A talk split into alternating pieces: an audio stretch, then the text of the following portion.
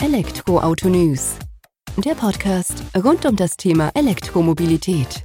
Mit aktuellen Entwicklungen, Diskussionen, Interviews und vielem mehr.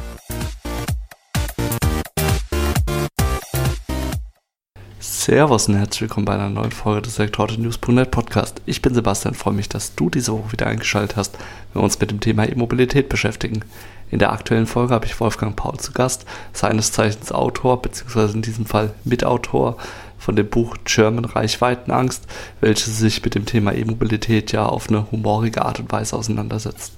Neben Wolfgang hat auch noch Stefan Schwung an dem Buch mitgeschrieben und die beiden haben damit nicht nur die E-Mobilitätsszene ein Stück weit versucht aufzurütteln, sondern vor allem die Neueinsteiger, die mit den Herausforderungen beim E-Auto zu kämpfen haben und haben versucht, spielerisch mit Humor ja, die Fahrer, Fahrerinnen von Verbrenner an Elektroautos heranzuführen. Dürfte Ihnen ganz gut gelungen sein, so wie das Feedback auf das Buch erscheint, so wie Wolfgang uns das im Gespräch mitgeteilt hat. Aber gehen wir doch einfach direkt rein ins Gespräch mit ihm. Viel Freude bei der aktuellen Folge. Servus Wolfgang, vielen Dank, dass du heute Zeit nimmst, dass wir uns ein wenig über dich, die Passion E-Mobilität unterhalten und vor allem über dein Buch, was du in dem Bereich geschrieben hast, Reichweitenangst. Bevor wir da allerdings einsteigen und uns ein Stückchen hinter die Kulissen blicken lässt von deinem Buch, erzähl doch mal über dich ein wenig und wie du mit der E-Mobilität an sich in Berührung bekommen bist. Ja, hallo Sebastian. Es freut mich erstmal, dass ich hier teilnehmen durfte oder darf. Und ähm, ja, ich steige dann direkt mal ein, ein bisschen zu mir. In 2018 haben wir so angefangen mit ähm, unserem Hausbau und wir sind hier in der Umgebung einer der ganz wenigen, die überhaupt äh, Gasanschluss äh, überhaupt nicht gelegt haben. Aber wir mussten dann umgekehrt natürlich de daran denken, wie versorgen wir uns und das haben wir mit Photovoltaik gemacht. Jetzt habe ich eine relativ große Anlage, 10 Kilowatt Peak knapp auf dem Dach, Südseite, also wirklich die schönste Seite. Und dann haben wir weiter überlegt, was gehört zu einer PV-Anlage mit Batterie und äh, einer Wärmepumpe, so wie man es heute vielleicht sogar machen würde, im, im, guten Fall, sich zu versorgen. Und dann kamen wir auf Elektroauto. So bin ich in 2018 gestartet mit einem Smart EQ, dem kleinen. Ja, die Reichweitenangst hat mich damals äh, noch so ein bisschen begleitet, aber eigentlich, wenn man vorgesorgt hat, auch da war kein Problem, die Strecken zu schaffen. Dann haben wir aber gemerkt, ähm, auch es schön, ein bisschen weiterzukommen und sind auf Opel Corsa Elektro ausgewichen, haben das, ähm, die unsere Strecken damit abfahren können. Und dann ganz zum Schluss, das, das Thema hat mich nie losgelassen mit Tesla. Ich habe wirklich fast jedes Auto einmal Probe gefahren, weil ich es wissen wollte. Aber die Tesla, dieses, dieses Tesla-Fahrzeug, das hat mich, wie gesagt, nicht losgelassen. Und so sind wir ganz zum Ende jetzt vor kurzem zu einem Tesla Model 3 gekommen. Für unsere Fahrten reicht das mehr als aus. Es ist wirklich ein schönes Fahrzeug. Ich kann es schon bestätigen. Auch die Qualität, die immer mal heiß diskutiert wird, die mit dem China-Modell ist die vollkommen in Ordnung. Und ähm, ja, seitdem fahren wir durchgehend Elektroauto. Wir versorgen uns in den Sommermonaten mit dem Auto, können wir da an der Anlage tanken. Also so, wie man es machen sollte, die Anlage versorgt das. Das ist wirklich eine hervorragende Geschichte. Und wir sind äußerst zufrieden mit dieser Konstellation. Ja, hört sich gut an, wenn man da quasi von, dem, von der Energieversorgung sozusagen über den Batteriespeicher, Wärmepumpe dann zum E-Auto kommt. Ich glaube, das sieht man heutzutage doch auch immer mehr, dass äh, Menschen diesen Weg dann sozusagen gehen. Jetzt hast du vorhin bei dem Smart EQ, den du 2018 zum ersten Mal gefahren bist, das Thema Reichweitenangst ins Spiel gebracht, äh, das dich jetzt ja auch ein Stück weit mehr begleitet hat in Form eines Buches, worüber wir jetzt mal hinschwenken wollen, weil das hast du geschrieben, du hast dich mit dem Thema Reichweitenangst in einem Buch auseinandergesetzt. Genau, diese Passion, die hat mich einfach nicht losgelassen. Also seit ich Elektroauto fahre, muss ich sagen, hat mich diese Passion ergriffen und ich habe mich überall eingelesen und habe viele, viele Zeitschriften und Fachzeitschriften dann gelesen. Und man macht das immer mit Begeisterung. Und irgendwann war mir klar, äh, ich habe ja vorher schon Bücher geschrieben, äh, bin im Humor gelandet und dann dachte ich, äh, das wäre doch mal eine gute Idee, statt einen Sachbuchcharakter vielleicht Elektromobilität mit Humor zu verbinden. Und dazu ähm, wollte ich einen, ganz anderen Weg gehen. Und zwar ähm, sind ja unbekannte Autoren wie ich, die haben es unglaublich schwer, in den Markt reinzukommen. Der Buchmarkt ähm, ist äh, zu, der hat ungefähr, also man muss es erwähnen, 80.000 Bücher pro Jahr sind auf dem Markt. Also muss man dann einen Trick anwenden. Wenn man nicht gerade sehr bekannt ist, ähm, dann holt man sich vielleicht einen guten Partner an Bord. Dann habe ich rumgefragt bei den YouTuber, die waren sehr begeistert direkt von Anfang an. Und ich konnte den Stefan Schwung, der jetzt Co-Autor für mein Buch geworden ist, äh, gewinnen und habe mich sehr darüber gefreut, weil Stefan hat eine ganz andere Reichweite wie ich, konnte ganz anderes äh, Marketing im Hintergrund mitlaufen lassen. Und das hat dann ähm, jetzt äh, so ein bisschen die, die Weite auch gebracht, äh, ähm, all dieses, diese Passion mit in dem Buch zu beschreiben. Und wir denken auch weiterhin, dass Humor vielleicht die Brücke auch schlägt, ne, eben diese, diesen Knoten aufbrechen kann, diese Verkrustung immer, diese Fragestellung, die wir, wir alle mitbekommen, das aufzubrechen und die Fragen eingehend zu beantworten. Weil wir haben unseren Protagonisten genau in diese Rolle versetzt, mit der wir alle angefangen haben wir diese passionierten Elektrofahrer, die sich all diesen Fragen in Verwandtschaft, in, unter Freunden stellen mussten. Ähm, ja, wo kommt der Strom her und was ist mit Lithium und was ist mit Kobalt und nicht Kobold, wie die Frau Baerbock das äh, mal irrtümlicherweise erwähnte. Und dann sind all diese Dinge fachlich, versuchen wir in dem Buch abzuhandeln, aber alles mit diesem Stück Humor durch das dieser Protagonist läuft und sich äh, anstelle des Elektrofahrers, ne, der wir dann alle sind im Hintergrund, der stellt sich dann eben stellvertretend äh, dafür und macht das mit einer wirklich amüsanten Geschichte wett. Sehr schön, vor allem eine andere Art und Weise, das dann tatsächlich auch rüberzubringen und dann auch ein Stück weit zu lehren, zu belehren, aber ohne eben diesen Sachbuchcharakter, wie du eben schon gesagt hast, äh, da ins Spiel zu bringen. Und wie oder wer ist denn so eure typische Zielgruppe? Sind es dann tatsächlich die E-Auto-Neulinge, die Menschen, die sich zum ersten Mal mit E-Mobilität beschäftigen? Oder sind es auch schon viele eingefleischte E-Auto-Fans, äh, die vielleicht einfach aus Interesse euer Buch dann auch lesen? Also man kann das an den Rezensionen ablesen, die dann sagen, äh, ach wunderbar, ich habe mich genau damit wiedererkannt. Das sind dann die einen, die wie wir alle in dieser wir nennen es ja heute die Elektromobilitätsblase, mittendrin sind, in der sie sich alle befinden. Es sind aber genau auch Leute außerhalb. Oder äh, schreibt jemand, der sagt, ach, das ist ja ein klasse Buch. Das werde ich jetzt mal den Leuten geben, die äh, so nah dran sind, aber irgendwo noch schwanken und vielleicht überzeugt werden wollen, aber schon auf halbem Weg sich befinden. Also es ist ein Gemisch von in der Blase und außerhalb der Blase. Und was wir wollten, war genau das. Wir wollten ja nicht die Blase selbst erreichen. Es freut uns natürlich, dass hier der Anklang gefunden wird, dass Leute innerhalb der auch dieser Elektromobilitätsblase ähm, begeistert sind und sagen, tolles Buch, sehr humorvoll. Ich habe mich da weggelacht. Ich kann mich an so einen Kommentar erinnern, einer der ersten in so einem Forum. Leute, ich habe die ein paar Seiten gelesen, ich habe mich direkt da weggelacht. Das ist natürlich für uns wunderschön, eine wunderschöne Rückmeldung. Aber wir wollten natürlich auch die, genau die Leute, die zumindest auf diesem halben Wege sind und überzeugt werden wollen. Dann gibt es ja noch das statistische Dritte, da ist es natürlich unglaublich schwer, ähm, Menschen zu überzeugen. Aber es ist dann auch tatsächlich so, dass es euch wohl schon gelungen ist, den einen oder anderen E-Auto-Fahrer, Fahrerin dann zu überzeugen, auf den Weg in die E-Mobilität weiter einzuschlagen, weil er vielleicht eben über diese extra Prise Humor ihn oder sie abgeholt hat? Ja, über zwei Wege vielleicht. Ne? Wir haben es ja geschafft, ähm, das war ein guter Hinweis von Timo Schad, der die in Hannover die größte Elektromobilitätsmesse veranstaltet hatte im letzten Jahr, der uns den Tipp gab, ähm, Leute, denkt dran, holt euch in das Buch äh, prominente Leute. Das haben wir dann geschafft mit Uwe Kröger, der sich ja da Doc Tesla nennt und auch schöne Berichte immer macht, ist den Leuten bestimmt innerhalb der Blase bestimmt wo bekannt, aber auch Alexander Bloch von der Automotor Sport den haben wir bekommen. Und natürlich, ein Freund hat uns darauf hingewiesen, sagt, Moment mal, äh, Wolfgang, da müssen ja auch Frauen rein. Ne? Und sagt, ah ja, das äh, Thema, das müssen wir natürlich auch aufgreifen. So haben wir die Lisa Bohm gewinnen können. Die ist ja auch einer der, der Mitgründerin der Electrified Women. Und so haben wir die Frauen auch da drin. Also es ist sehr breitschichtig aufgeteilt und wir konnten wirklich viele Leute gewinnen. Und über diese Person hinaus hat man natürlich einen Erreichungsgrad ähm, in der Blase und auch außerhalb der Blase natürlich die Leute zu gewinnen. Wobei natürlich unser Fokus äh, ist, äh, neue Leute in das Thema reinzubekommen, sich zumindest mit, so mit äh, zu beschäftigen oder diese Menschen nachdenklich zu machen. Ne? Das, äh, nämlich das heißt bekannte und diskutierte Thema, ähm, wo soll der Strom herkommen, das, oder wie teuer ist der Strom, der ist ja so teuer und äh, das rechtfertigt ja nicht mehr den Kauf des Autos. Das muss man aufbrechen, diese Themen. Die muss man eben mit Fakten belegen. Was spricht denn dafür? Und da gibt es ja gute Gründe und ich hatte das mal in so 17 Punkte zusammengefasst, wobei da auch äh, Leute in äh, Foren mitgeholfen haben, das zusammenzustellen. Es geht ja weit über diese Punkte hinaus.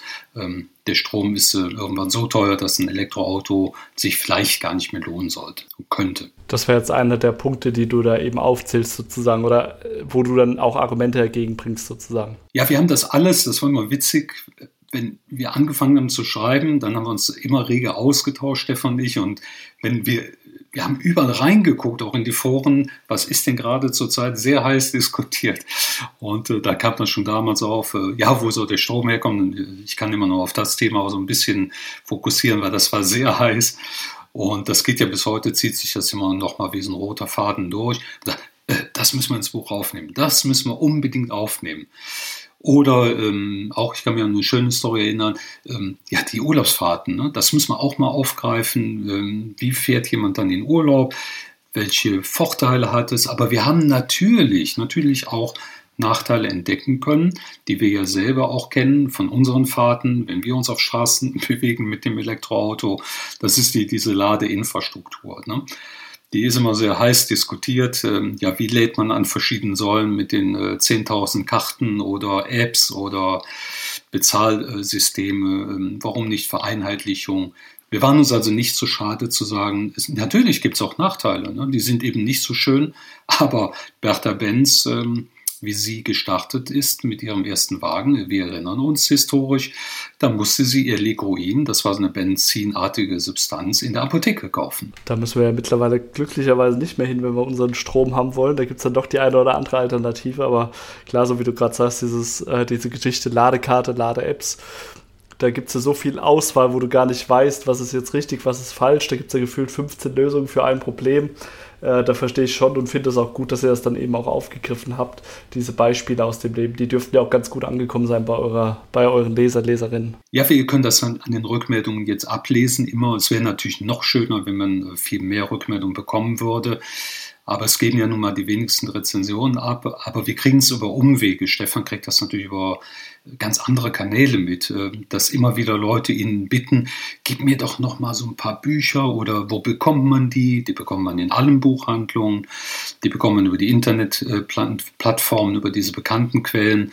Und äh, um weiter zu verteilen, um eben genau diese Leute von außen mit in diesen Bereich reinzuziehen oder sie zumindest ein Stückchen aufmerksamer zu machen, äh, für das Thema zu gewinnen und zu sagen, ähm, der Verbrenner abzuschaffen, das lohnt sich vielleicht schon. Natürlich kein neuer Verbrenner. Ne? Ich kenne einen, guten Freund von mir, eine Story, dass er gesagt hat, Mensch, ich habe fahre jetzt einen tollen Vito, der ist drei Jahre alt, äh, verlangst du jetzt von mir, dass ich diesen Wagen abgebe? Ich sage, ich verlange erstmal gar nichts.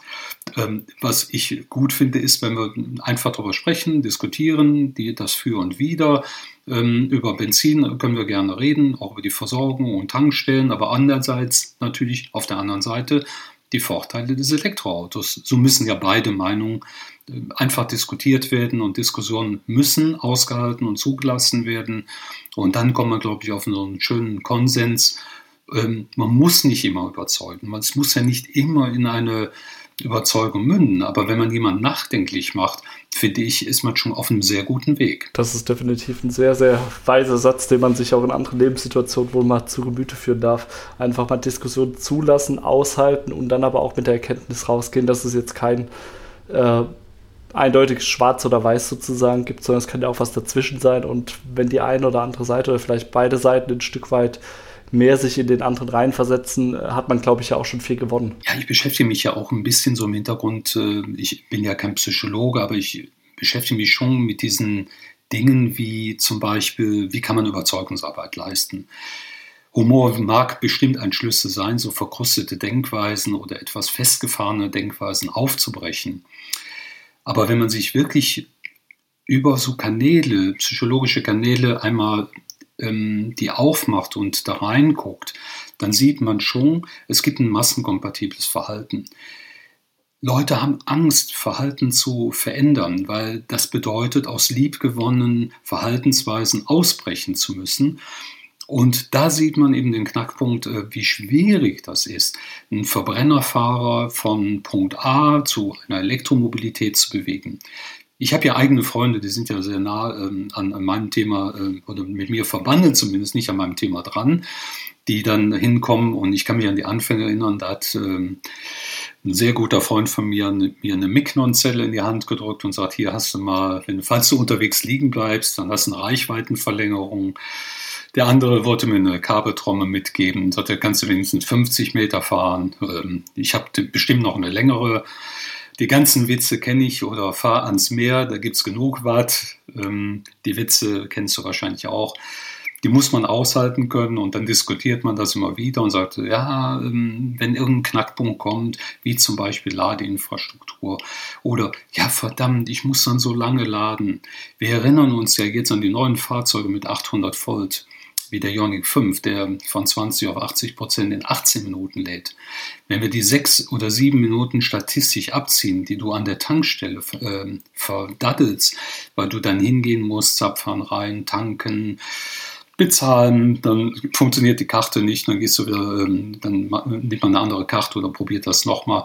So statistisch, ich glaube, sind sechs Minuten. Dann sind wir immer noch bei rund zwölf Minuten wo ist da äh, ein, ein, ein zu viel Zeit? Ne? Wir verbringen nicht zu viel Zeit. Teilweise ist das Tanken ja so bei Elektroautos so, sogar noch einfacher. Du bist zu Hause und steckst ähm, den, ähm, die Verbindung ein, das klickt, der pairt sich mit, mit seiner Verbindungsstelle und gut ist.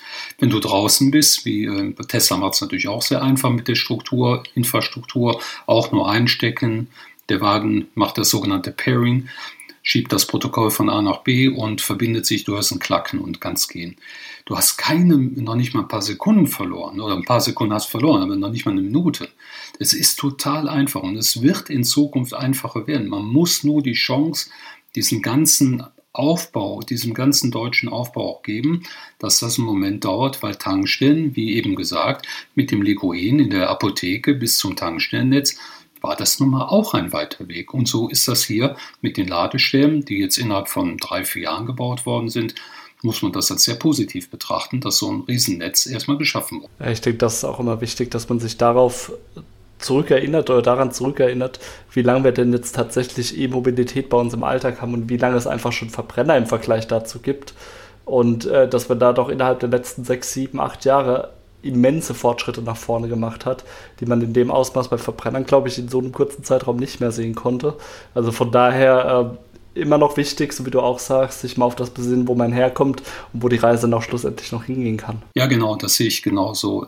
Die Reise ist ja eine sehr kurze im Vergleich zum Tankstellenaufbau. Und sie hat eigentlich für diese kurze Zeit gut funktioniert. Natürlich kommt ein Stück dieser Selbstgefälligkeit der Automobilbauer, dieser OEMs, ähm, kommt, spielt da so ein bisschen mit rein. Man hat das unterschätzt, das ganze Thema. Das haben wir alle mitbeobachtet, dass Musk durch seine Schaffung eines Autos äh, erst belächelt wurde, dann die, in der zweiten Phase hat man den doch so ein bisschen kritisch beobachtet und in der dritten Phase so vielleicht sogar bewundert für diesen Mut äh, und sich dann ausgerechnet ins Automobilland Deutschland zu setzen. Das muss man ihm ja lassen. Was er immer jetzt für Schritte machte, in, in, bestimmt nicht mehr in der ganz großen Bewunderung steht, aber in der damaligen, das war mutig, das war ein Riesenfortschritt und damit hat er die äh, Automobilindustrie ja teilweise aufgerollt. Genau zum richtigen Zeitpunkt. Klima hat ihm bestimmt dann auch gut in die Karten gespielt. Aber dass Leute eine Änderung haben wollten, ähm, was anderes haben wollten, sauberer fahren wollten, das war bestimmt zum richtigen Zeitpunkt, äh, war eher am richtigen Ort. Jetzt weiß man natürlich, dass immer innovationsgetriebene Leute, die wären früher als Hexenmeister verbrannt worden. Da schafft man jetzt nicht, auch die Automobilindustrie schafft es nicht. Aber wir sehen dann wirklich abstrusen Meldungen wie diese E-Fuels, ne, die mit dem Fischer-Tropsch-Verfahren arbeiten. Wer sich das Verfahren anguckt, der wird staunen, wie viel Energie das frisst und wie wenig Wirkungsgrad das hinterlässt. Und trotzdem wird das immer wieder eingespielt. Und das muss man wissen, dass das von der Petrolindustrie natürlich eine Willkür ist, immer noch gegen das Auto zu fahren. Und Auch hier wird man sich mit der Geschichte dann nochmal beschäftigen müssen. Wie oft war das Elektroauto denn tot? Interessanterweise ist es ja zweimal schon gestorben.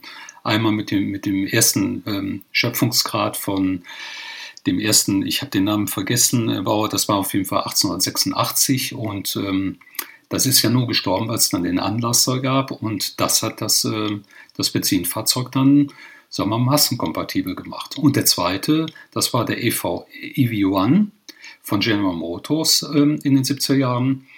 Und das Fahrzeug, ähm, das äh, mussten sie nur zurückziehen, weil der Druck der Petrolindustrie so dermaßen groß war, dass die funktionsfähige Fahrzeuge verschrotten müssen, mussten.